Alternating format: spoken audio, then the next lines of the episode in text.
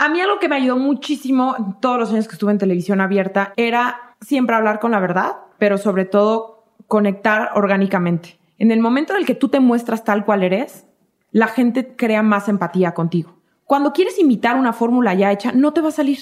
O sea, tienes que empezar desde quién eres tú, qué ofreces, porque nadie más lo va a ofrecer como tú lo haces. Entonces, en el momento en el que estás hablando con verdad, vas a conectar de mejor manera. Lo hables en televisión nacional o lo hagas en medios digitales.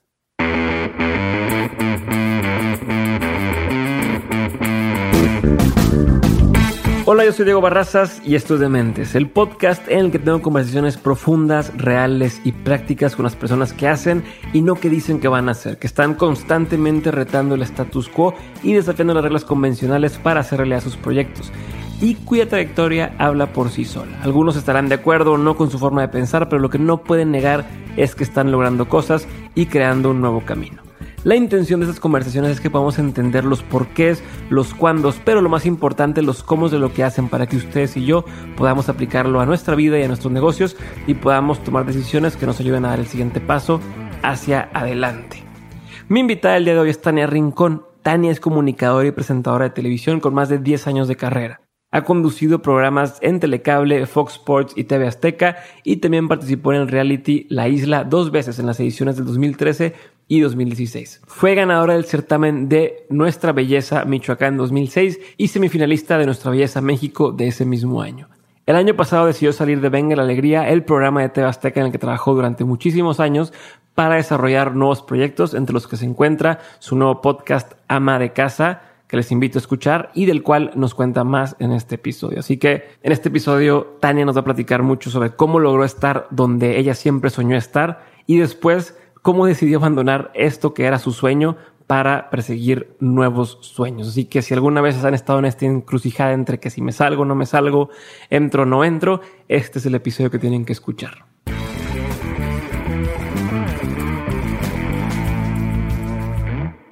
Tania, bienvenida a, a Demente. Gracias por estar conmigo el día de hoy. Perdón que empezamos un poquito, un poquito más tarde de lo que deberíamos y sé que tenemos el tiempo contado, pero es un gusto tenerte por acá.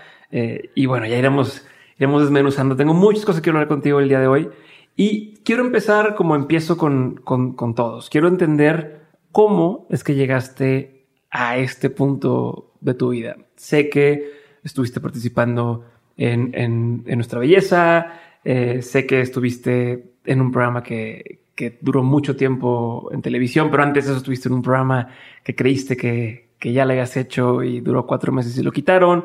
Hoy tienes tu podcast, hoy estás eh, empujando un movimiento, estás, saliste de televisión para estar en los medios digitales, pero, pero entonces quiero como entender si fue adrede, fue sucediendo y de ahí iremos desmenuzando un poquito más. ¿Me quieres contar? ¿Te imaginaste cuando estabas chica estar trabajando donde trabajaste todo ese tiempo? Ay, Diego, gracias por la invitación. Oye, y antes que otra cosa, felicidades por la nominación de Spotify.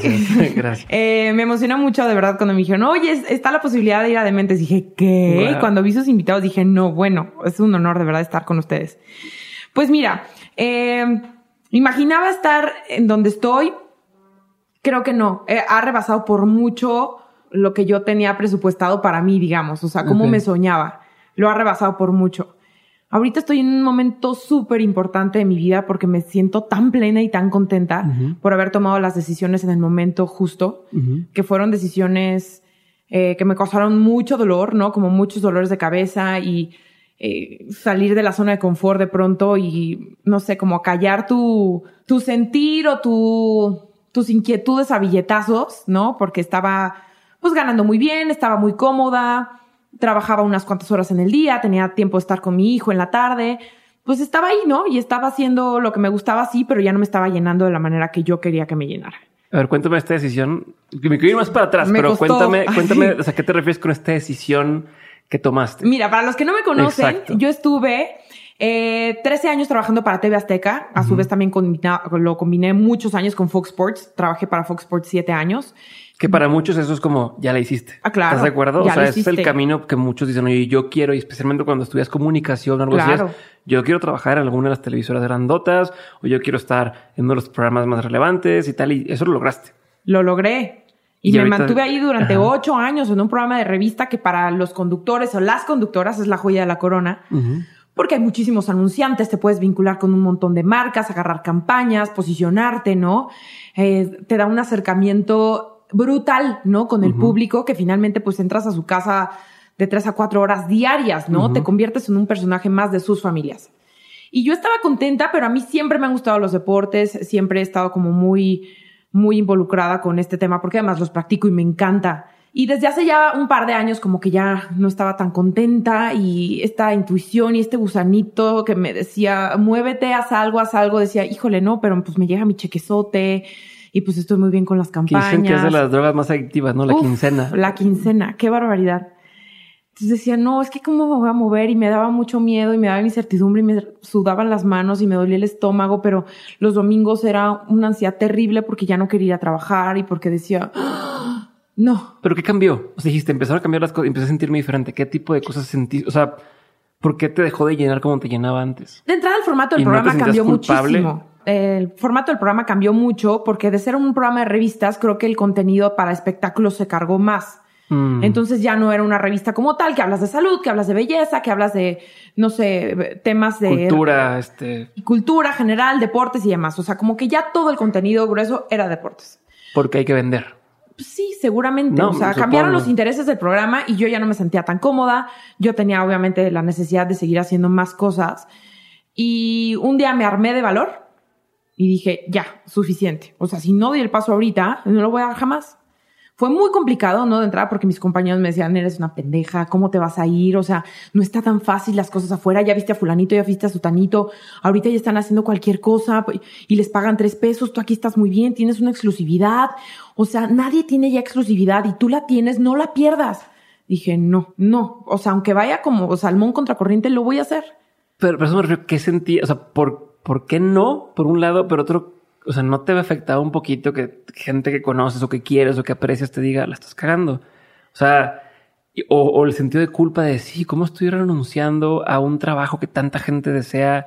Eh, te pregunto porque supongo que hay gente que le está pasando claro. en este momento. Quiero entender cuál fue tu proceso. Yo vivía en una montaña rusa. O sea, el año pasado, o sea, ya va a ser justo un año que renuncié. Viví en una montaña rusa porque de pronto me sentía súper orgullosa y súper valiente. Y venga, lo voy a lograr. Pero por otro lado, la gente que quería me decía que estás muy mal, ¿no? Te estás yendo y no tienes nada seguro. O sea, ¿o qué proyecto tienes? No, pues nada, los voy a buscar y los voy a empezar a generar yo. Es que eres una tonta. O sea, no. Entonces ahí me dolía mucho porque yo decía, de verdad, no sabes de lo que estoy hecha. O sea, ¿y qué poca fe me tienes? ¿Y por qué no estás confiando en mí? Me dolía, pero decía, ya está. O sea, al final no se lo tengo que demostrar a nadie, me lo tengo que demostrar a mí misma. Me costó ir con un coach, ¿no? Con una coach para que de alguna manera como que no me afectara terminar una rutina de 13 años, levantándote todos los días temprano, ¿no? Haciendo lo mismo. Entonces yo decía, pues voy a caer en una depresión. ¿Y para qué me hago la loca? O sea, no sé cómo manejarlo, tengo que ir con un especialista para que me diga, pues cómo estoy, cómo lo voy a hacer y cuáles son los pasos a seguir. ¿no? ¿Y qué es lo primero que haces cuando sale? O sea, no, no me refiero a, primer proyecto, sino justo acabas de decir, una rutina de 13 años, que es lo primero que pasa el día que ya no tienes que hacerlo. O sea, ya, bye, ¿Qué, se siente? ¿Qué, ¿Qué pasa por tu cabeza? ¿Fue como irte de vacaciones o no? O sea, ¿qué pasaba cuando tienes que levantar temprano? Es el lunes que no me tuve que levantar. no, o sea, empezó desde el domingo en la noche. O sea, voltaba con mi esposo y le decía, no tengo domingo de bajón. Estoy muy contenta. Estoy de verdad muy satisfecha con la decisión que tomé. Y así fue. O sea, el lunes me sentí sin ese vacío, sin ese dolor en el estómago, porque de verdad aparte me sentía mal de que me estuvieran pagando por algo que ya no me llenaba tanto. Ajá. Me cachas, era como de... Estoy engañando, me estoy engañando a mí mismo y a alguien más. Exactamente. Entonces de repente cuando tienes un prompter enfrente, cuando tienes un guion, cuando tienes una escaleta, un minuto a minuto de lo que tienes que decir, pues a veces tu ratón como que se pone flojo y dejas de ser creativo y dejas de ser propositivo porque tienes que decir y hacer lo que te están diciendo, que no está bien y para eso me alquilaba y fui muy feliz y me dio toda la experiencia y todas las tablas y soy lo que soy gracias a la oportunidad que, que ellos me dieron, ¿no? Y me dediqué a trabajar en mí, a dedicarle más tiempo a mi hijo, a estar más de buenas, ¿no? Porque de pronto ya no estaba tan contenta, no me sentía bien entonces, sí, estando ya, pero ya estando fuera, lo que te decía de, del primer día o de los primeros, o sea, porque justo hablaste del, peligro de caer en una depresión, que yo creo que es un peligro bastante real. El, el de pronto ya no tienes algo o una responsabilidad, digo, tienes a tu hijo, a tu familia y demás, pero esa responsabilidad del trabajo, la que me levanto y sé que tengo que hacer esto y tengo que, la rutina a lo mejor, como sé que tengo que hacer A, luego B, luego C, luego regreso, luego tal, tal, tal, dejas de tener eso. Y sobre todo de pagar la hipoteca, que eso siempre estaba ahí, la hipoteca, la hipoteca, la hipoteca. ¿No? Eh, sí estaba preocupada. Ajá. Pero como que justo me armé de valor y como que ese miedo lo canalicé a, pues ponte a trabajar, mamacita, ¿qué vas a hacer? Me puse a trabajar en ama de casa, como que ya me ocupaba mucho tiempo. Y no sé si te pasó a ti, pero por lo menos para que un proyecto salga a la luz, hay muchísimas horas de trabajo y prueba y error. Claro. Para que ama de casa saliera, tuvimos que grabar muchos episodios con muchas personas y probar calidad y qué me gusta, qué no, cómo quiero que se vea, cómo quiero que luzca, ¿no? O sea, es un cuando proceso. Crees que, cuando crees que ya sabes cómo quieres, después te vuelves a dudar y... Exacto. Entonces sí fue como un proceso bastante largo desde el año pasado que aparte, obviamente ahora tomar decisiones en tiempos de redes sociales es todavía muchísimo más complicado. Y después de ser una figura pública, ¿no? Que tenía como a mi público, a mis fans acostumbrados a verme todos los días en la mañana, entonces me decían, ¿por qué no estás trabajando? Y yo, ¡Ah! es que sí estoy trabajando. o sea, me encantaría enseñarles el proyecto, pero pues no voy a quemar algo, ¿no? Entonces era de, oigan, es que sí estoy trabajando, oigan, es que todos los días me paro y hago, ¿no? Entonces era como muy complicado y era de, bueno, entonces sí estaré haciendo lo correcto. Pues claro. Y lo quieren inmediato aparte. Claro. Es, oigan, bueno, voy a hacer esto y aunque les dijeras, voy a empezar un podcast. Claro. Ah, enséñamelo mañana. Claro. Dicen, no, no, espérame, es que tengo que, no, no, quiero verlo ya. Y además educar a mi público a que entendiera que era un podcast. O sea, porque de entrada hasta mis papás me decían, y, pero ¿cómo, dónde te voy a ver? No, no me vas a ver me vas a escuchar. Ah, entonces ¿a qué hora lo pasan? Yo pues lo vas a pasar las horas que tú quieras, ¿no? O sea, era como reeducar a la gente que me seguía de hace muchos años y que entendiera que pues estaba cambiando un poco la manera de comunicarme con ellos. A ver, y digo, quiero irme, quiero agarrar el, hablar del proyecto que tienes ahorita, pero quiero hacerlo más adelante. Claro. Y también quiero irme hacia atrás, pero ahorita lo voy a hacer porque quiero antes eh, aprovechar que estás hablando de, de, de este quiebre o de estas dos partes de dos formas o dos medios, ¿no? Como el medio tradicional y lo que estás haciendo ahora que es en el tema digital, que está mucho más fragmentado y demás. Pero quiero entender, tú que ya viviste, perdón que te escupí, tú que ya viviste lo de acá, lo, lo, tradicional y que estás viviendo lo nuevo, ¿qué cosas ves tú que sí pueden, eh, como, o sea, qué aprendizajes de acá podrías decir, hmm, yo, yo que ya viví lo de acá, esto me va a llevar la ventaja o me va a dar ventaja cuando quiera empezar lo digital. No sé si me explico, porque muchos empezamos eh, 100% en digital y no tienes todo ese background, toda esa educación, todo lo que atrás de un medio masivo. quisiera como entender desde tu óptica, que creo que nadie más aquí va a tener esa óptica que tú tienes ahorita, de decir qué de allá te va a servir o le pudiera servir a alguien hacia adelante, ¿no? ¿Qué aprendizajes, qué herramientas, qué cosas pudieras usar? A mí algo que me ayudó muchísimo todos los años que estuve en televisión abierta y sobre todo por el formato que era Venga la Alegría, era siempre hablar con la verdad, pero sobre todo conectar orgánicamente. No tratar de ser nadie más mm. y siempre dar verdad. En el momento en el que tú te muestras tal cual eres, la gente crea más empatía contigo. Y eso me sirve en la televisión, pero también me sirve en mi podcast. Cuando quieres imitar una fórmula ya hecha, no te va a salir. O sea, tienes que empezar desde quién eres tú, qué ofreces, porque nadie más lo va a ofrecer como tú lo haces. Entonces, en el momento en el que estás hablando con verdad, vas a conectar de mejor manera. Lo hables en televisión nacional o lo hagas en medios digitales.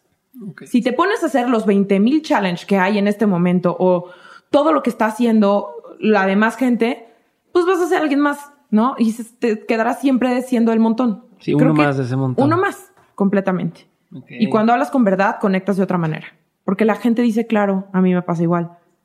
Claro, te ven y te perciben de una manera diferente, transparente. Y congruencia. Y, y, me imagino que te debe pasar entonces cuando te ven en la vida real, claro. en la tele te dicen, ay, no mames, eres igual. O sea, o te portas igual que en, que en, la pantalla, que eso dices, pues, pues así soy, ¿no? Claro, así soy tal cual. Eso, es una liviane. Una liviane completamente. No es un personaje, no es alguien que construiste para la televisión. O sea, cuando, cuando das eso, la gente lo agradece. Agradece que, que se puede identificar contigo y que pueda hacer match contigo y que creas una identidad. Porque qué difícil es tener una identidad en este momento de era Kim Kardashian, ¿no? Donde todo el mundo se quiere parecer, donde todo el mundo quiere ser igual, donde todo el mundo quiere seguir la misma moda. Es muy difícil poder desmarcarte de ese tipo de cosas. A ver, y... cuando eres genuino, eso finalmente va a, va a traspasar una pantalla o va a traspasar un micrófono o va a traspasar cualquier medio que estés utilizando. A ver, ahora hablando de identidad, la gente tiende a ponerte, o sea, muchas veces la gente a todos nos ponen etiquetas. Completamente. Como decir, ah, estuvo en tal lugar, es esta cosa. Estuvo en tal cosa, es esta. Es, por ejemplo, cuando me ponen, el otro día estaba llenando una solicitud de, íbamos a meter a mi hijo al kinder. Sí. Profesión, ponían. Y entonces digo, ¿qué digo? Y Sofía se ríe y me dice mi esposa y me dice, ¿puedo poner podcaster? Y le digo, pues no sé, o sea, no sé si soy eso, o si soy comunicador, o si soy comunicador, o si soy un vago porque no estoy haciendo, o sea, ¿qué, eres, no? Eh, incluso uno mismo pone esas etiquetas. Entonces quiero tocar un poquito el tema de, tú estuviste en un concurso de belleza en el 2006. 2006. Eso es algo que a veces cuesta mucho, creo yo, desprenderse. Viene cargado de muchos estigmas. Hoy en día creo que aún más eh, hay mucho, mucha carga en decir estuvo en un concurso de belleza, ¿no? ¿Qué opinas? ¿Qué sientes? ¿Y cómo le haces para que la gente no diga, ah, es que es la que estuvo en el concurso de belleza? ¿Cómo te, cómo, por un lado dices, pues sí, sí estuve ahí, ¿no? Como, cómo asumes ese rol, pero también si es que no decir, pero no soy solamente eso, ¿no? ¿Cómo, ¿cómo le haces un trabajo personal? Eh, ¿Cómo lo llevas a, a, que más gente lo entienda o lo vean? Eh, ¿Qué opinas de esto? Entra, jamás me voy a arrepentir de contar que estuve en Nuestra Belleza, que fui Nuestra Belleza Michoacán 2006, que representé a mi estado. Ajá. Porque fue una escuela para mí. O sea, Lupita Jones se ha encargado de profesionalizar los concursos de belleza, que pueden parecer sosos y que pueden parecer vanos. Pero finalmente fue de, mi, de mis primeros acercamientos con la televisión. Yo estudié Ciencias y Técnicas de la Comunicación en la UNIV en Guadalajara. Y mi tirada siempre ha sido, o sea, hacer televisión. Ok. Esa era mi tirada. Yo quería ser conductora de televisión. Me decía mamá, actriz, no, yo quiero ser conductora de televisión. Entonces, en México, desgraciadamente, no hay un camino que tengas que seguir. O sea, dime tú si hay una casa de casting, dime tú si hay una escuela que forma conductores o, comunicadores. No lo hay. Ah, ya me gradué, ya tengo mi programa. No, lo hay. Entonces yo cuando estaba en Univa y caminaba por los pasillos, mi referencia número uno era Rebeca de Alba, que había estudiado ahí, que era de Zacatecas y que se metió en un curso de belleza. Y yo la veía rompiéndola en los medios de comunicación. Yo decía, pues ese es mi camino. A mí no me gustaban los concursos de belleza, te soy muy honesta. No me gustaba. O sea, yo era un vato más, o sea, que me ponía tenis jeans y cualquier cosa para ir a la escuela. Y de pronto, pues fue como, pues es el camino que tengo que seguir, ¿no? Okay. Por consejo de algunos maestros que me decían, pues métete, y yo creo que ese es el camino. Sí, como puede ser una plataforma para que te vean y brincar. Y fue la ventana más importante que yo tuve. O sea, me acuerdo perfecto. El otro día me preguntaban, es que no puedo creer que estuviste en un curso de belleza. Lo estuve. Y estoy tan orgullosa. O sea, cuando yo estaba parada en la final de Nuestra Belleza México y escuché el Televisa presenta y las campanitas, o sea, o sea yo decía, soy parte de un programa de televisión. Deja todo un concurso de belleza. Estoy haciendo televisión que era mi máximo. Sí, exacto. O sea, yo empecé a hacer televisión cuando tenía 16 años. Por ahí está mi casting así. Soy Tania Rincón y tengo 16 años. Yo amaba hacer televisión. Ese día de la final de Nuestra Belleza no sabía si iba a ganar o no pero yo estaba contenta con lo que estaba haciendo. Estaba muy feliz. Y de ahí, evidentemente, llegaron las oportunidades. ¿Cómo, decides qué oportunidades? Porque me imagino que te llegaron muchas opciones, unas que te iban a alejar. De entrada, el CEA. El CEA es la, el Centro de Educación Artística de Televisa, cosa que rechacé porque dije claramente, pues eso es para ser actriz. actriz. Y yo no quiero ser actriz. No tengo ni el estómago ni la boca, nada. O sea, no quiero ser actriz. Y Lupita me invitó a hacer un programa de deportes, justo con Televisa Deportes, como representante de nuestra belleza.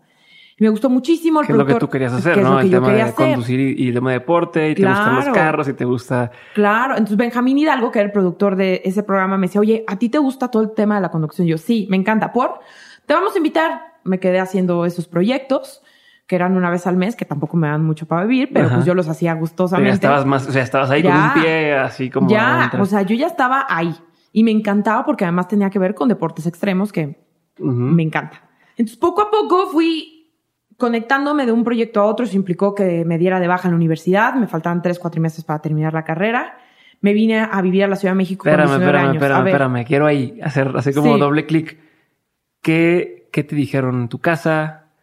que fue como, oye, me voy a salir de, de, estudiar, fue como, fue bueno, fue malo, te apoyaban, no te apoyaban, te dio miedo, ¿qué pensabas? Mi mamá fungió como un papel como un poco la, el papá de Luis Miguel.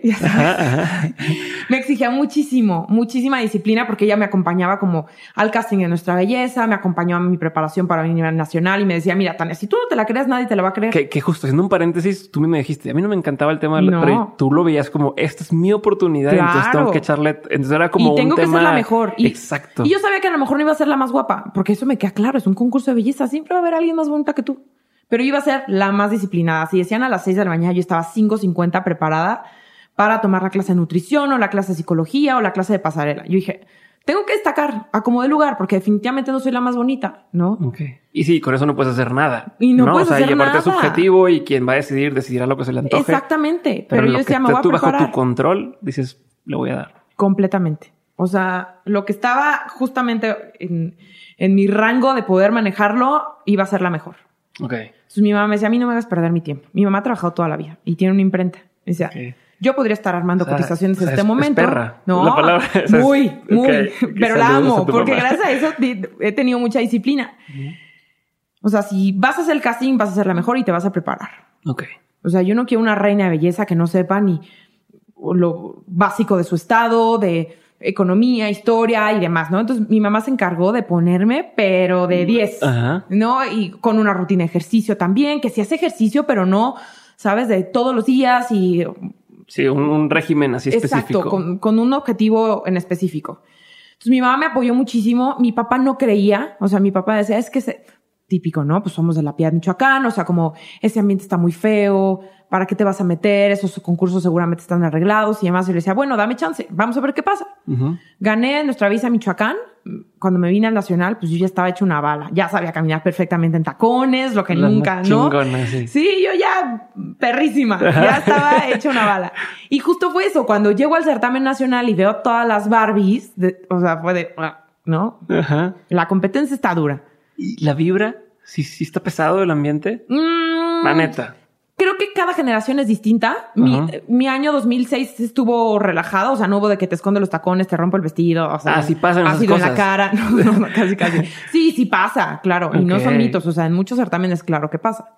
Y pues sí, la competencia estaba dura y dije, me tengo que desmarcar de alguna manera y tengo que demostrar, pues, de qué estoy hecho. Y justo eso me valió que Lupita después me hablara para Es lo que te iba a decir, o sea, porque no ganaste. No gané. Pero ¿cómo le haces para que te, busquen? O sea, había como cuatro maneras de llegar a la final. Y una de ellas era escribiendo dos ensayos, que era nuestra belleza académica. Que si ganabas ese, te daba el pase a la final. Entonces gané nuestra belleza académica. porque redacté dos ensayos, no me acuerdo ni de qué eran. Creo que una de la violencia a la mujer.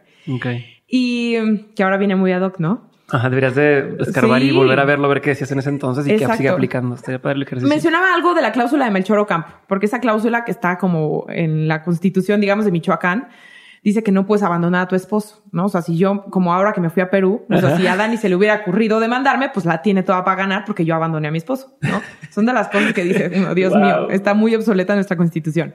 Bueno, eso fue en Michoacán. Y no gané, evidentemente quedé en el top 10, pero pues me conecté. O sea, eso hizo que Lupita confiara en mí, me diera la oportunidad. ¿cómo? O sea, ¿cómo? ¿Cómo te conectas? Te, pregunto porque muchos hemos estado en situaciones donde, ah, no, me estuve en el mismo lugar que fulanito, o estuve o cuántas personas no estuvieron en programas de televisión que luego nunca figuraron. ¿Cómo le haces? O cómo, no sé si fue forma estratégica, fue conscientemente para decir, quiero que se den cuenta que existo, o quiero eh, qué tal, o sea, cómo le haces porque cuántas personas más no estuvieron en ese certamen y hoy no, no han hecho nada o, no salió nada de ahí, ¿no? Entonces, quiero entender porque es algo bastante valioso. Fíjate que yo ya estaba muy acostumbrada a um, seguir un régimen, por así decirlo, porque toda mi vida bailé ballet clásico y en el ballet, pues evidentemente tienes que llegar perfectamente bien peinada, no puedes llegar tarde a la clase, tienes que tener una postura, o sea, claro hay trabajo de por medio, hay mucha disciplina. Y esa disciplina a mí me vino muy bien porque de repente había chicas que pues les decían tienes que estar a las 10 en el ensayo y terminamos a la 1 de la mañana y no se querían levantar o llegaban tarde o tenían una actitud fea. Entonces creo que mi actitud fue lo que me abrió muchas puertas, que siempre me mostraba cooperativa, que siempre me mostraba dispuesta, que siempre era la primera en llegar, que tenía una actitud positiva y buena para mis compañeras, que no generaba problemas, que al contrario, era proactiva, ¿no? Para las cosas y animaba al grupo a que a que el, trabajo se hiciera, ¿no? En conjunto. Ok, y eso crees que es lo que hizo que, que empezaran a, darse cuenta de que existías y bueno, digo, saben que existes, pero de ahí que digan, ah, mira qué padre lo que está haciendo, a que digan, oye, la queremos para un programa, la queremos para tal cosa, es, es un brinco. Sí, porque imagínate que Lupita iba a recomendarme con un productor de Televisa, no iba a recomendar a cualquier persona, o sea, alguien que le hiciera quedar mal, porque el prestigio de Lupita Jones está de por medio. Claro. ¿No? Y así fue. O sea, terminé el concurso, Lupita me recomendó, me mandó a muchos castings, empecé en, en Televisa, este, vino el programa con Luis de Llano que sentí que ya la había pegado. A ver, a ver, a ver, a ver, a ver, a ver. porque quiero, quiero saber, ahorita te interrumpí mientras decías que te saliste de la universidad. Sí.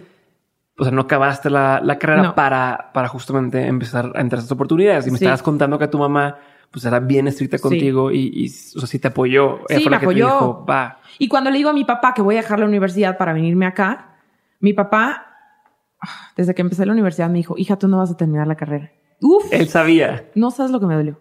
No sabes lo que me dolió. Ok, ¿por qué te, ¿pero por qué te lo dijo? O sea, ¿cómo te lo dijo? No tengo idea. Por, hasta hoy no entiendo por qué me lo dijo. ¿Pero te lo dijo cuando empezaste? Cuando empecé. Yo sé que no vas a terminar. Porque además mi hermano había estudiado lo mismo. O sea, un poco mi vocación viene porque yo veía a mi hermano eh, estudiando y haciendo todos los proyectos que hacía de tarea y yo decía, wow, me encanta esa carrera, yo la quiero hacer. cada que llegaba yo con mi papá, cada cuatrimestre con mis calificaciones, me hacía que le llevara las calificaciones de mi hermano. ok. Entonces yo era, ¿cómo? Pero es que no somos iguales, ¿no? O sea, ¿por qué me estás comparando? O sea, sentía horrible, pero bueno, ¿no? Ya ahora soy mamá y yo me entiendo un poco y no, no nacimos sabiendo ser padres. Eh, y el punto es que mi papá dijo, bueno, pues, pues se va a ir a México, pero no va a durar porque además de pronto con mi papá veníamos a la Ciudad de México, nos traía a ver a los, o sea, ver conciertos de Luis Miguel o ya sabes, ¿no? Y decía, nunca voy a vivir ahí, es un monstruo de ciudad. o sea, ¿cómo le capital, hace? que Michoacán iban a la capital a ver los conciertos. No, exacto. Yo decía, qué caos. O sea, es demasiado caos cómo pueden vivir ahí. O sea, no estoy entendiendo. Todo es muy rápido, todo es muy acelerado. Qué miedo vivir en una ciudad como la Ciudad de México. Entonces, papá dijo, esta niña va a ir tres meses y se va a regresar. Porque además dependía económicamente de ellos. Ok. Me vine a vivir con una roommate ya voy a cumplir casi 14 años de vivir acá, un montón. ¿Nunca te regresaste? Nunca me regresé. Nunca me regresé. Y pues me tocaba hacer castings. Empecé como modelo, cosa que tampoco me gustaba porque la mente sí era muy pesado en el modelaje.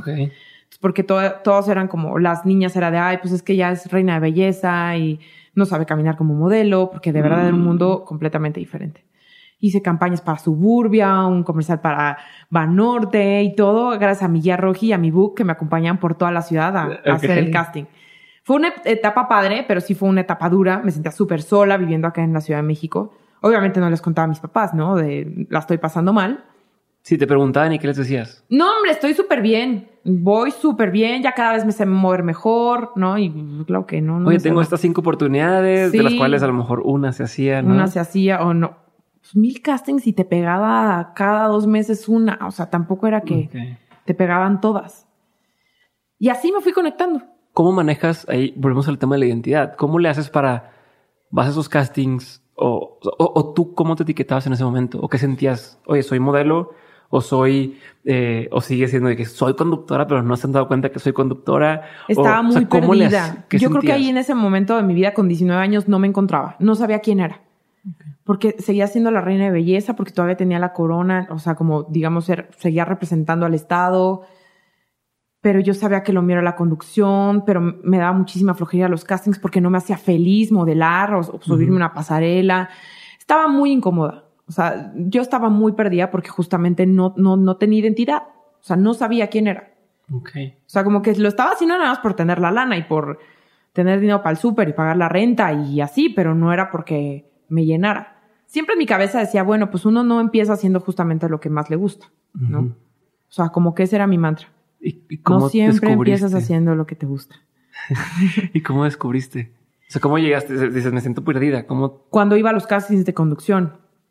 Okay. O sea, me acuerdo que una vez fui a una Televisa Chapultepec para un programa que se llamaba MP3 y me, estaba, el casting era tres cámaras con chícharo. Para la gente que no sabe, el chícharo es como una especie de audífono que te mete en el oído para que el director de cámaras o el productor te dé indicaciones. Yo nunca he entendido cómo logran hacer eso. O sea, sí, por ejemplo, yo que estoy platicando contigo y estoy pensando en, ok, sí, lo que lo voy a preguntar y demás, que me estén diciendo, sí. no, no, no, haz esto, haz esto. Sí, que te digan, eh, Diego, vas largo. Ya, cierra la entrevista y vete con, manda comercial, ¿no? No me concentro. Te dan ese tipo de indicaciones. Vas a cámara 3, vas a cámara 4, cierra, pregúntale al invitado esto. No, ni de, ni de chiste. Sí, ese tipo de cosas. No, pues yo estaba súper perdida, pero al final era una adrenalina, o sea, como, es que sí hay que hacerle caso a la intuición.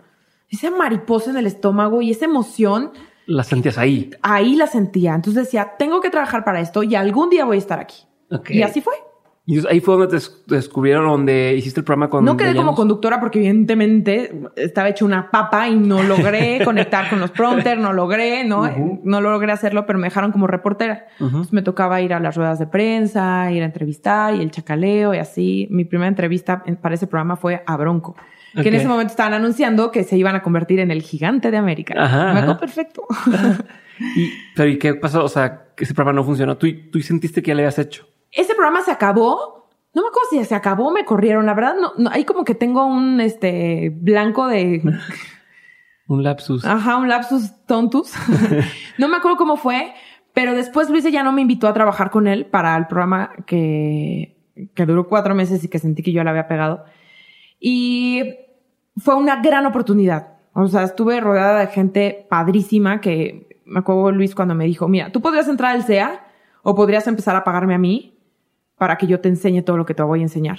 Ahora sí vas a hacer televisión. No, bueno, tú no sabes la emoción que yo estaba. Para la gente que no tiene contexto, ¿puedes contarnos quién es Luis de Llano? Uf, Luis de Llano es una institución en la televisión mexicana. A él lo recuerden tal vez por éxitos como Agujetes de Color de Rosa, el Festival Acapulco, que hizo muchísimos años.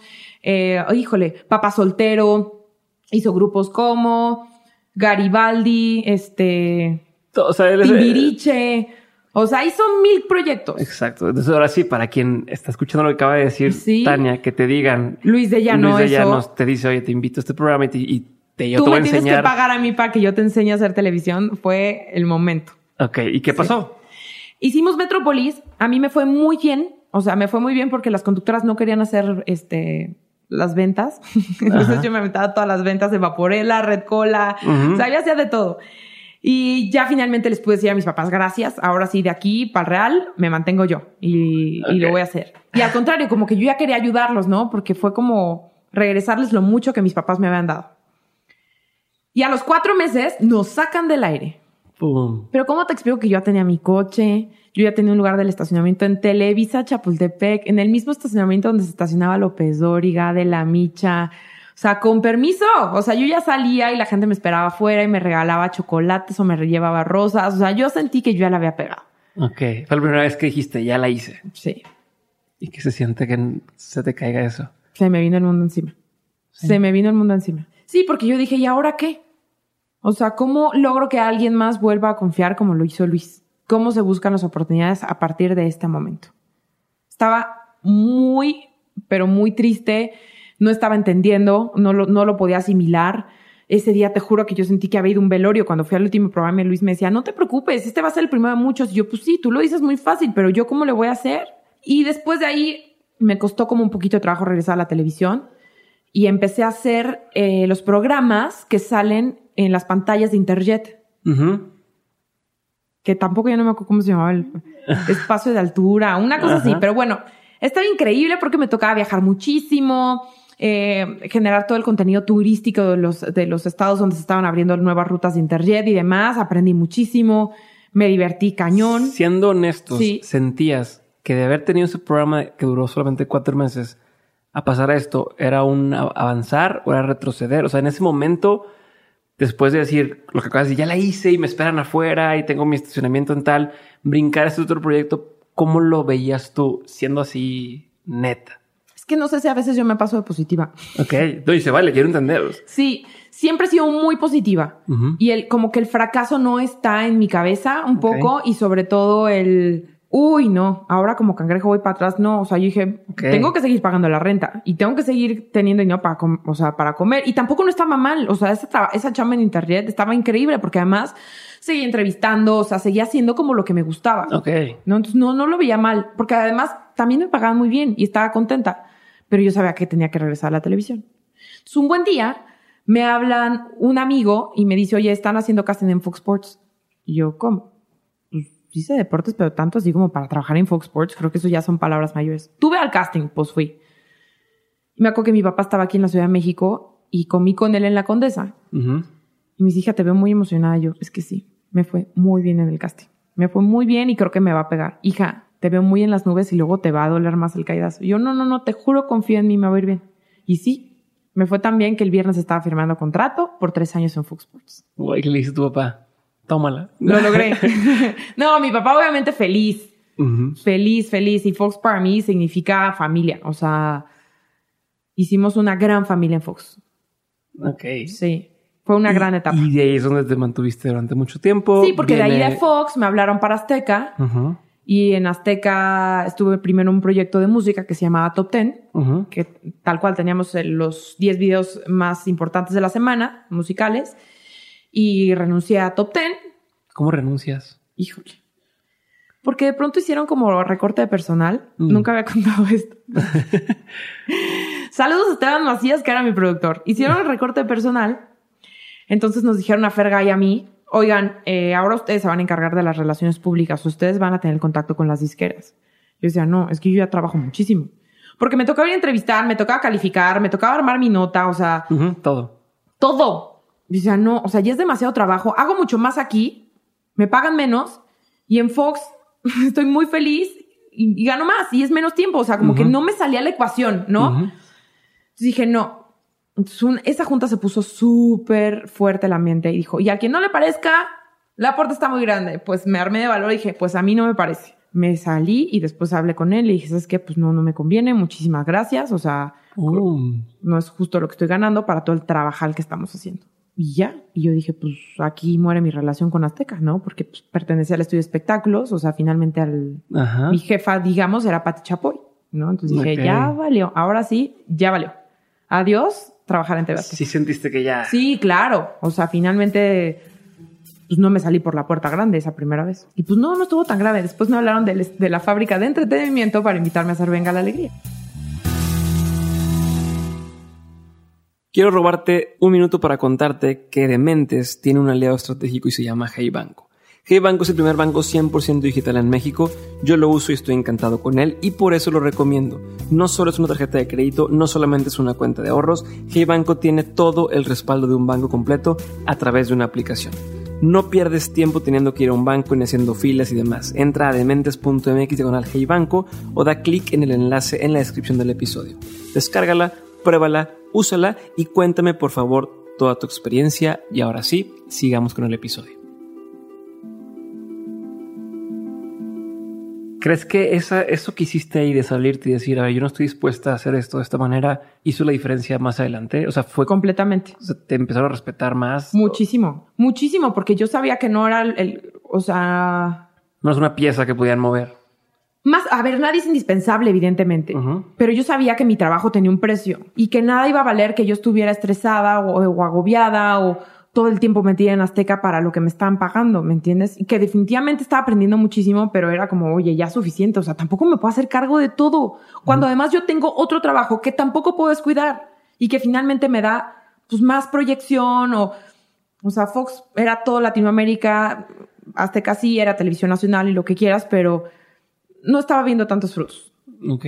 Y creo que sí, finalmente creo que sí creo como, híjole, también un antes y después en mí. O sea, como de ser muy congruente con lo que quiero y, tomar acción, ¿no? Si no me parece, pues muévete. O sea, creo que eso a mí siempre me ha caracterizado. O sea, que si no estoy contenta y no estoy satisfecha del todo, pues me muevo. Porque me da como más pena estarme quejando. Como lo que dicen ahora, ¿no? Si, ¿no? si no vas a hacer nada, pues no te quejes. Exactamente. Entonces, en lugar de quejarte, haces. Exacto. Acción.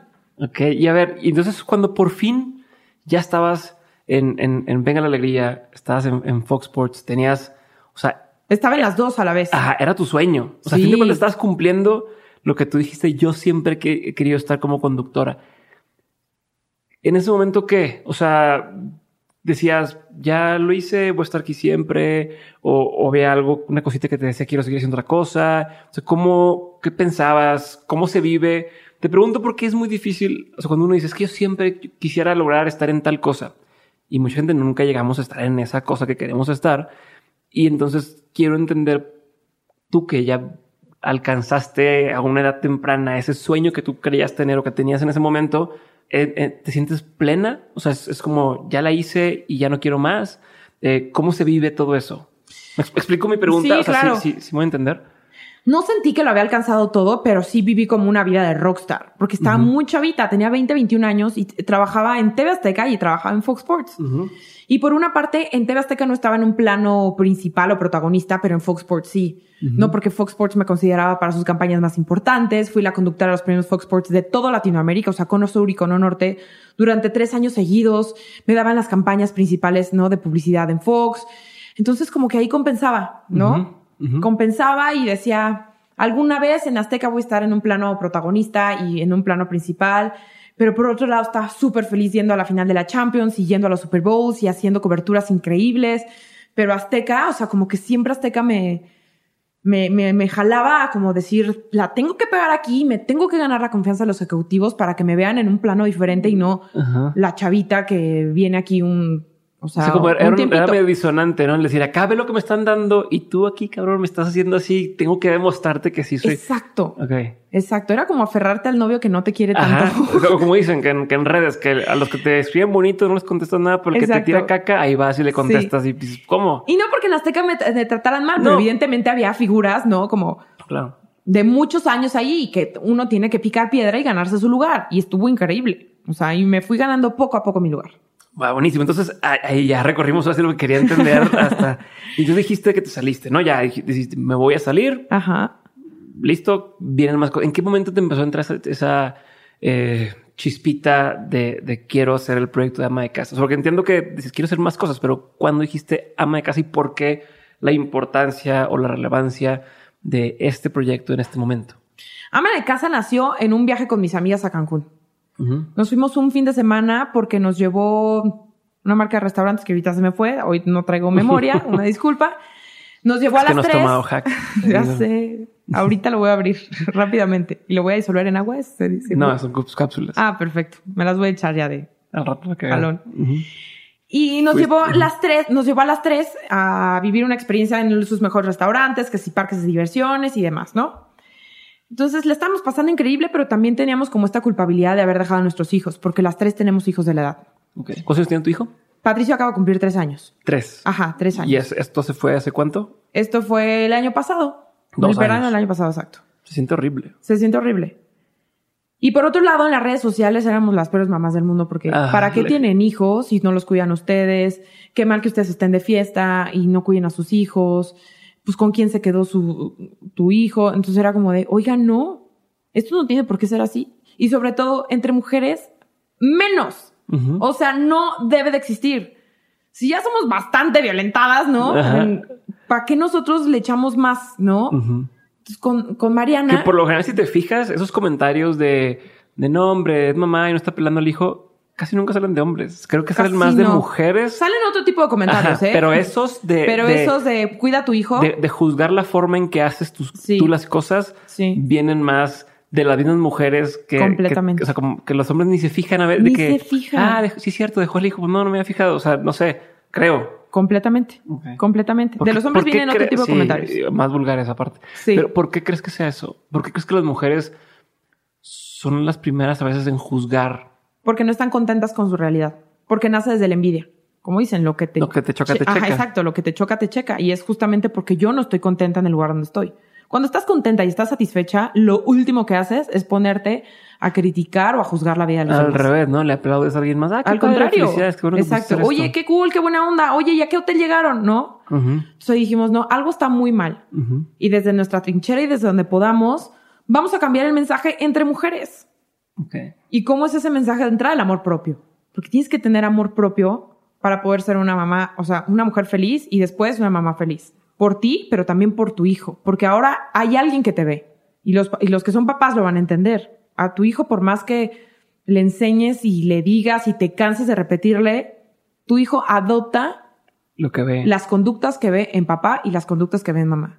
Y finalmente, ¿qué, cuál es el fin último con tus hijos? Que sean niños felices que sean personitas felices. Sí. Que vayan y salgan y busquen su felicidad. ¿No? Entonces, qué mejor que darle las herramientas a las mujeres para que sean mujeres felices, que sean mujeres sanas y que de alguna manera sea nuestra aportación a la sociedad y hacer un cambio real con lo que está pasando con las mujeres en México. O sea, es el verdadero empoderamiento. Completamente. ¿no? Que, que, Completamente. que ahora la palabra... Está muy de moda, ¿no? Pero ¿qué hay detrás del empoderamiento? Están las herramientas para poder salir a trabajar sin culpa, que está la manera de poder salir a divertirte con tus amigas sin culpa, de poder eh, llevar una maternidad contenta en tu trabajo, de saber cómo poder lidiar con la lactancia y con tu oficina y con tus compañeros y con, ¿sabes? Seguir teniendo éxitos profesionales. Porque entonces en México se tiene la concepción de que cuando te conviertes en madre eres como la Virgen de Guadalupe y así de perfecta tienes que ser. Pero en realidad cuando te conviertes en madre en México, te conviertes en una especie de malabarista. No, 100%. Porque, te- tienes que coordinar lo que pasa en tu hogar, porque tienes que ver todo respecto a la escuela de tu hijo, porque que la tintorería, la comida, ah, pero no hay tiempo para mí. ¿Y en qué momento me ejercito? ¿Y en qué momento tengo yo tiempo para, aunque sea rascarme a, ¿sabes? Sentarme a rascar la panza o, Ajá. o ver una serie que te gusta. No hay tiempo para eso. No. Pero aparte, justo el mala- hacer malabares, porque tienes quien te juzga por ambas cosas, por el, el, el decir, si voy y trato de tener éxitos profesionales, ah, qué mal, qué mal que dejar los hijos y qué mal. Pero también dices, bueno, voy a hacer, o sea, voy a embrace, voy a abrazar esta etapa de voy a estar en mi casa con mi hijo también es, pues qué mal, qué mal que se quede. Entonces te deja en una posición en la que ni uno ni otro y entonces estás ahí en el limbo, si de por sí, por toda la situación estás con estrés, con ansiedad o con lo que sea, Rebasada. agrégale estos factores y es una chinga. Claro. Y, y nos guste o no, las mujeres siguen siendo como, digamos, el eje rector de 100%. las familias en México, ¿no? ¿Quién decide que se compra en el súper? El mundo se sostiene por mujeres, creo yo. Mucho. A mí no me gusta decirlo así porque creo que somos un complemento perfecto. Claro, pero, pero no, pero bueno. y tenemos no, que ser, ¿no? Un, equipo. Cuando, cuando vives en pareja, tenemos que ser un equipo. Ni das tú más, ni yo doy más. O sea, tiene que ser un 50-50. Ujú. Por ejemplo, a mí, es que, ¿cómo le haces para que eh, Dani te ayude con Patricio? Es que no me ayuda. Dani está ejerciendo su paternidad. Exacto, sí, no mames, es just- justo. Es que, ¿cómo le haces para que cambien pañal? ¿Cómo? O sea, ese tipo de cosas Sí, va o a sonar muy ah, tonto que lo los diga. trastes, te ayudé con la casa. Ah, chinga, pues también es tu casa, cabrón. Exactamente. y sobre todo que en ama de casa hacemos mucho hincapié a que conozcan a mucha gente durante las relaciones, durante el noviazgo, porque justo para eso es. O sea, para saber qué piensas tú acerca de los hijos, de que yo trabaje, de que sea exitosa, de que me guste seguir teniendo una vida con amigos y no que de pronto volteas y, y- y ya te mimetizas con el otro. Ya no sé si te gustan los huevos revueltos porque a él le gustan revueltos, pero a ti te gustaban estrellados, ¿no? Te vuelves uno porque no haces otra cosa más que estar con tu pareja y está bien, está cool. Pero creo que para todo hay tiempo y hay que saberse organizar justo para ser más felices y más plenos. Buenísimo. Y, eh, y este, este proyecto de ama de casa, ¿cómo se divide? ¿Qué partes tiene el podcast? Ajá. ¿Y qué más tiene? Termíname así como de para que la Es gente que, que está interesada y que diga, va, me gusta. Súper joven. Apenas vamos en el capítulo 6. Tuvimos un séptimo por este episodio especial del Día del Amor y la Amistad que invitamos a nuestros esposos. Ajá. Y justo la idea es tocar los temas que nos llegan a través de nuestras redes sociales, no como expertas, como acompañantes, que somos esposas, pero también somos profesionistas y somos mamás y te contamos, o sea, es, más vivencial, más que esperes encontrar eh, los consejos de un experto, que de pronto, ¿no? Eh, van a acudir expertos a- al programa para, con cosas más, más médicas, ¿no? Sí. Sí, cosas en las que es riesgoso a veces. Exacto, cesárea o parto natural, no, pues aquí yo te voy a contar a partir de mi experiencia, pero no en tema científico y en tema médico, pues yo no tengo la última palabra. Ujú. Y el propósito es eso, o sea, generar una comunidad y aportar de alguna manera nuestro granito de arena a que nuestra, nuestra generación cambie, porque pronto creo que a mi generación le tocó pues, muchos cambios. Sí. O sea, creo que, a- a- no sé, como a chavitos más jóvenes que ahorita están entre los 18 y los 20 años, no, no, o sea, ven muy normal que sus papás salgan a trabajar y que, no, que el hogar se mantenga por los dos y, sea, como lo ven muy normal. A mí no me tocó tanto, a lo mejor. Sí lo vi en mi casa. ¿no? Porque mi, mi mamá ha trabajado toda la vida, ¿no? Y cosa que le gusta, cosa que ella se compra y no le, se la tiene que pagar a mi papá. Pero creo que a nuestra generación está un poco costando aceptar esos, esos roles, ese cambio de rol. Buenísimo. ¿Cómo encuentran este Ama de Casa, ¿dónde lo encuentran? Eh, Ama de Casa MX es en Instagram. Exacto, Ama de Casa MX. Estamos en todas las plataformas. Ok. Había así para ver donde puedas escuchar este podcast. Radio, iTunes, Spotify, en la que gustes y mandes. Ahí estamos. Y que nos escuchen porque vale la pena. Si no son mamás, no importa, pero son consejos que les van a, ser útiles. Ahora sí, Tania, vamos a la parte de las preguntas concretas. Te, estás poniendo cara de maldad. Pues no lo están viendo, veces no sí, están sí, viendo, digo, pero estás poniendo cara de maldad. Vamos a las preguntas concretas. La ¿Son pregunta escabrosas? es concreta. No, no, ninguna es pelada, ni nada por el estilo, ni, ni con doble sentido, ni con ganas de fregar, pero a veces son difíciles de contestar. Ok. Entonces, eh, la pregunta es concreta, paso a la siguiente, pero tú puedes contestar en el tiempo que quieras contestar. Ok. ¿Hecho? Ok. Pregunta número uno, ¿cuál ha sido el peor consejo que te han dado? No renuncies. Ok. ¿Cuál ha sido el mejor consejo que te han dado? El mejor consejo que me han dado en la forma del pedir está el dar. ¿Qué opinión tienes que poca gente comparte contigo? Pues sí, dejarle a Patricio o a Dani. O sea, creo que esa opinión no, no la comparte mucha gente. El, el dejarle a tu hijo. Ajá. Que Patricio se quede con su papá no es como una opinión que todo el mundo diga, ay, wow. No. Ok. ¿Qué es algo que la gente no sabe de ti y que si supiera le sorprendería? Que sé tocar la guitarra, la flauta y algunas percusiones. Por favor, traigan la guitarra que trajimos sorpresa. Ah, sí. ¿Está afinado? La tengo que afinar, porque también la sé afinar. Ah, también. Ah, eso es lo más difícil. No. ¿Qué te da mucha curiosidad hoy? ¿Qué me da mucha curiosidad hoy? Es una tontería. A ver. Pero saber si a Patricio le van a gustar los deportes tanto como a sus papás. Ok, tu esposo también es muy, muy deportista. Súper deportista. Y yo digo, ¿será que se ir como completamente para el otro lado? O sea, de, ay, mis papás, qué obsesivos son con el ejercicio. O saber si le van a gustar. Eso me llama mucho la atención, me da curiosidad. Sí, como saber que. Sí. Sí. Y, y luego no quieres forzárselo, pero tampoco. Exacto. O sea, Como imponérselo, pero por otro lado, mi sanita, Dani es así. Patricio va a hacer lo que quiera menos gordo. Yo, ¿qué comentario tan tonto? No, es que no es gordo por, por así decirlo, sino tiene que ser un niño saludable. Y yo, ah, bueno, ahí sí te la compro. Sí, pero justo, y eso a mí me pasa con, con Santiago, mi hijo tiene 11 meses. Pero digo, ¿cómo, ¿cómo le haces para que, como que sí le guste a lo mejor ese deporte, pero si se lo forzas de más? Porque, porque a fin de cuentas hay una curva de aprendizaje. Por ejemplo, cuando aprendes guitarra, Sí. al principio dices, no, ya, o sea, o, o no me encanta, te quedas poquito más y le agarras la onda y te empieza a gustar. Claro. No, pero es, hay un pedacito donde la gente abandona. Entonces digo, ¿cómo le hago? ¿O qué tendría que hacer o no hacer para que introducirle el mundo del deporte o de la música? ¿Y qué tanto tengo que meterme? O sea, ¿qué tanto tengo que presionar? Como, a ver, no, pero quédate un año completo a, a- a tal. O si eso va a ser que al revés, que diga, no, ahora me caga este la guitarra porque me la impusiste, ¿no? No sé Claro. si a veces me pongo a pensar yo en eso, pero... Pues Dani y yo tenemos la estrategia de que Patricio va a tener que elegir una actividad cultural o deportiva. Sí o sí. es regla, sí. Regla. O sea, nada de que en las tardes me quedo echando el videojuego en la casa. No hay manera. Eso digo ahorita, que pasa que ya en unos años me va a convencer y va a estar ahí Y de balagardo. imagínate que seas, pero al rato imagínate que seas ese gamer en esos eSports y ya gana sé que millones. ahorita hay competencias internacionales y no sé. Max aquí es gamer. Sí. Sí, súper. Pues mira, mientras me traiga resultados, o sea, que me traiga un trofeo, vas. Mientras haces el mejor en lo sí. que haces. Sí. Si pudieras saber la verdad absoluta a cualquier pregunta, si "Uta, voy a preguntar y me van a dar la mera, mera verdad del universo, ¿qué preguntarías? ¿Qué fue primero, el huevo o la gallina?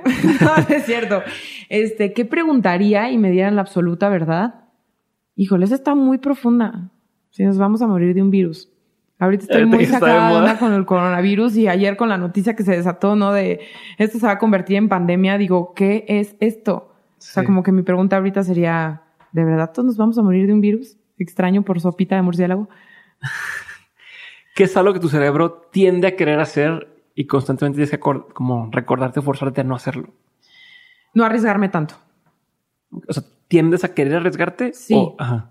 como hacer cosas muy arriesgadas. Digo, no, cálmate, ya tienes un hijo, o sea, no puedes estar haciendo eso. O sea, ahora que me fui a Perú, eh, me acordaba mucho de mi papá ¿Qué que me hiciste decía. en Perú? Ah, les voy a contar. Eh, en el lugar donde voy a hacer ejercicio, que se llama el templo, organizaron una expedición a Perú para hacer montañismo. Entonces subimos una cumbre de 5.686 metros. Sí, increíble. Y sí había mucho riesgo. O sea, ya para la última parte, para llegar a la cumbre, pues teníamos que ir encordados. O sea, de tres personas, por si uno se iba a una grieta, pues los otros dos pudieran rescatarlos. No, pero jalas a otros dos, ¿no? ¿Se caen los dos más o no? Pues no. O sea, con tu piolet, así haces la de límite vertical, la película, si la vieron. Sí.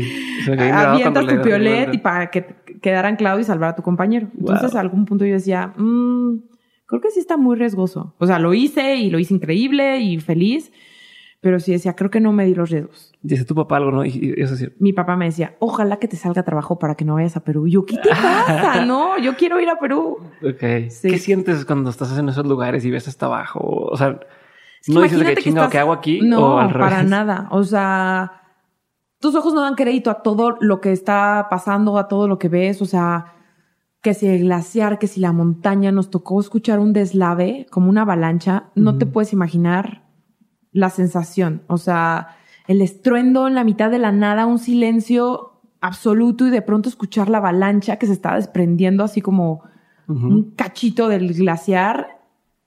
De verdad, impresionante. Qué necesidad, Tania. Qué Ay, no, fue increíble. y, acampar y despertar. Pero sientes miedo. entiendo la parte bonita, o sea, esa parte de, de pues sí, acampamos y las, y las vistas y demás. Pero ya estar ahí en el pico de la montaña o lo que sea, justo que dices de que se puede caer y, y, te vas. ¿Sí sientes miedo o no sientes miedo? O sea, quiero entender si tu cerebro funciona igual que el, de los demás. Sí, por supuesto que sí siento miedo, pero trato de controlar ese miedo. Ok. O sea, para mí ese miedo también es adrenalina. Lo controlo y como que digo, venga, o sea, no ese miedo no tratas de evitarlo, no, es, no, no, es así como, no, no quiero tener miedo, no tengas miedo, puro pedo. No, no, no, no, no. O sea, sí hay miedo, pero digo, venga. O sea, ese miedo es el que me impulsa a dar el siguiente paso, y el siguiente paso, y el siguiente paso. Nomás de pensarlo como que me puse así chinito. no. Este, eh, ¿qué es algo que empezó mal en tu carrera, pero que al final dijiste, mm, fue para lo mejor o terminó bien? Algo que tú creíste, esto ya se empinó y que después, ¡pup! fue bueno. Pues justo eso, salirme de Azteca sin nada, o sea, literal con una mano adelante y una atrás, ¿no? Y terminó dando un giro increíble. Porque ahora yo decido qué hablo, qué produzco, qué no produzco, cómo lo produzco y cómo lo presento. ¿No? Porque para venir de 13 años de trabajar en TV Azteca, como que estaba muy acostumbrada a los medios tradicionales. Y no, hay un mundo allá afuera. Hay un mundo allá afuera. Entonces, me encanta poder tener la última palabra en todo lo que quiero hacer. ¿Qué es algo que hace que cuando lo escuchas te haga hacerle así. O sea, que digas, eso es bullshit. Algo que la gente tiende a decir. Es envidia de la buena. No hay envidia buena. No, no hay envidia buena. es envidia, punto. Que es algo que tienden a decirte como un cumplido, pero que realmente se siente como un insulto. Ya está súper fuerte. O sea, siempre me dicen, ya tienes eh, brazos de cargador.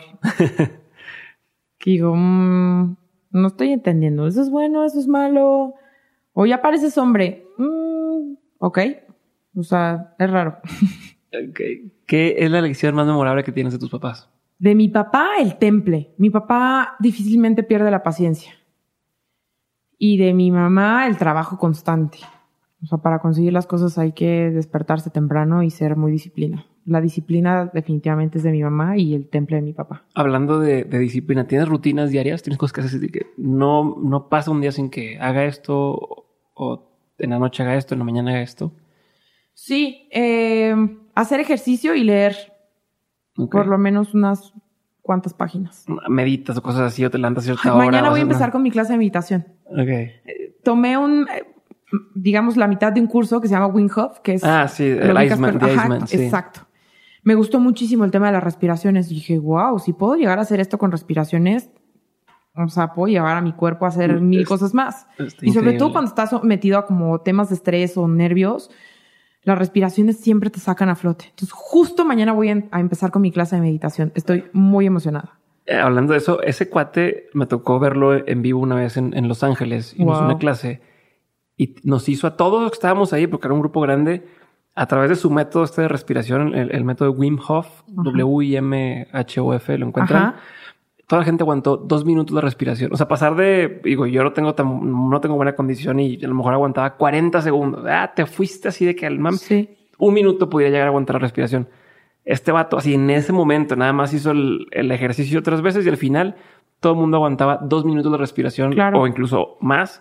Este, porque hiper, hiperoxigenas tu cuerpo. Exacto. No, está impresionante. Impresionante. Búsquenlo y háganlo. De verdad no saben las respiraciones, son todo. Exacto. En la vida. ¿Cómo, cómo, eh, bueno, no, me voy por esta otra. Ahorita mencionaste el tema de los libros. Cuéntame algún libro, documental, película, puede ser uno, puede ser varios, que han marcado un antes y un después en tu vida.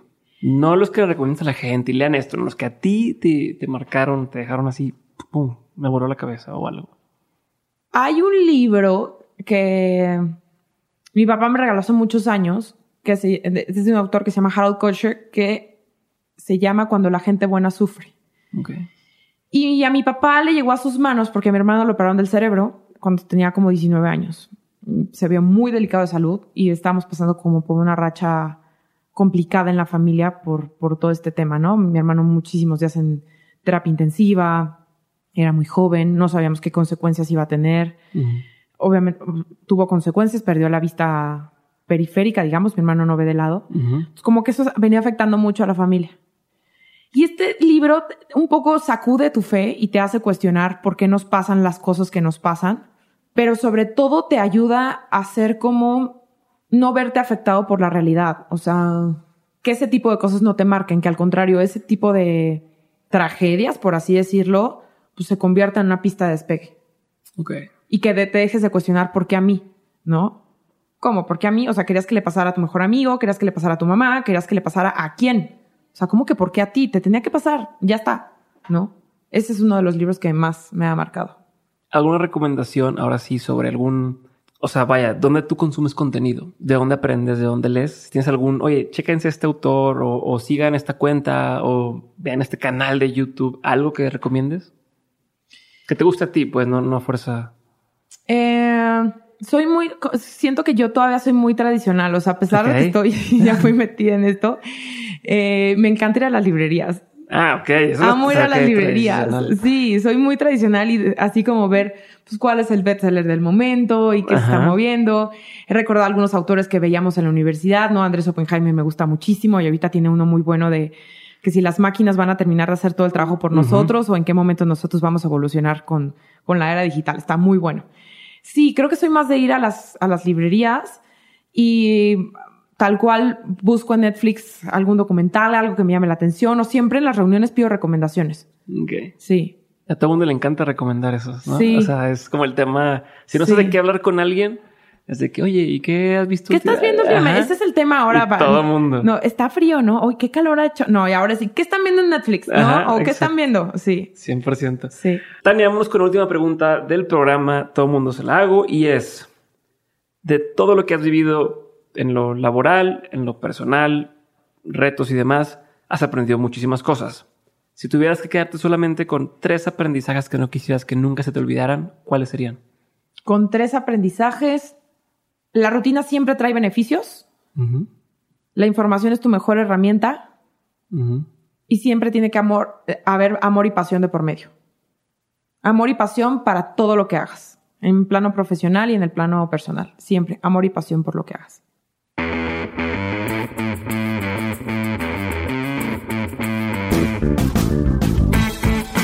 Aquí el episodio de hoy con Tania Rincón. Espero que te haya gustado. Recuerda que puedes revisar las notas del episodio y las recomendaciones en dementes.mx. No olvides compartir el episodio con alguien que le pudiera interesar y si compartes en redes sociales etiqueta a arroba dementespodcast. Te invito también a que te unas a la conversación y entres a dementes.mx diagonal comunidad para unirte a Insider, nuestra plataforma en Patreon, donde todas las semanas comparto aprendizajes, eh, contenido exclusivo, ofertas, oportunidades y además tenemos un grupo privado de WhatsApp donde todo el tiempo estamos cotorreando. Y hace poco tuvimos una cena los Insiders en Ciudad de México y salieron cosas chingonas. Pronto viene Monterrey, viene Guadalajara, viene Miami, viene Los Ángeles y probablemente este año también vayamos a Colombia, Guatemala, Argentina etcétera. Así que si quieres unirte a una comunidad de gente chingona que estamos haciendo cosas juntos y conociéndonos todo el tiempo, únete ya, dementes.mx diagonal comunidad, dementes.mx diagonal comunidad. Y ahora sí, te invito a que nos sigas también en YouTube. Tenemos en YouTube tres canales, el mío, Diego Barrazas, el de Dementes Podcast y el de Dementes Podcast Clips. Si quieres seguir aprendiendo con nosotros, chécalos. Estamos en un esfuerzo grande para grabar todos los episodios y aparte hacerte clips o pedacitos de información chingón del podcast. Así que si quieres verlo, compartir con alguien y YouTube es tu plataforma preferida, ahora puedes también escucharnos por ahí. Esto fue todo por hoy. Yo soy Diego Barrazas. Esto fue un episodio más de Dementes. Espero que lo disfrutes y nos vemos en la siguiente ocasión.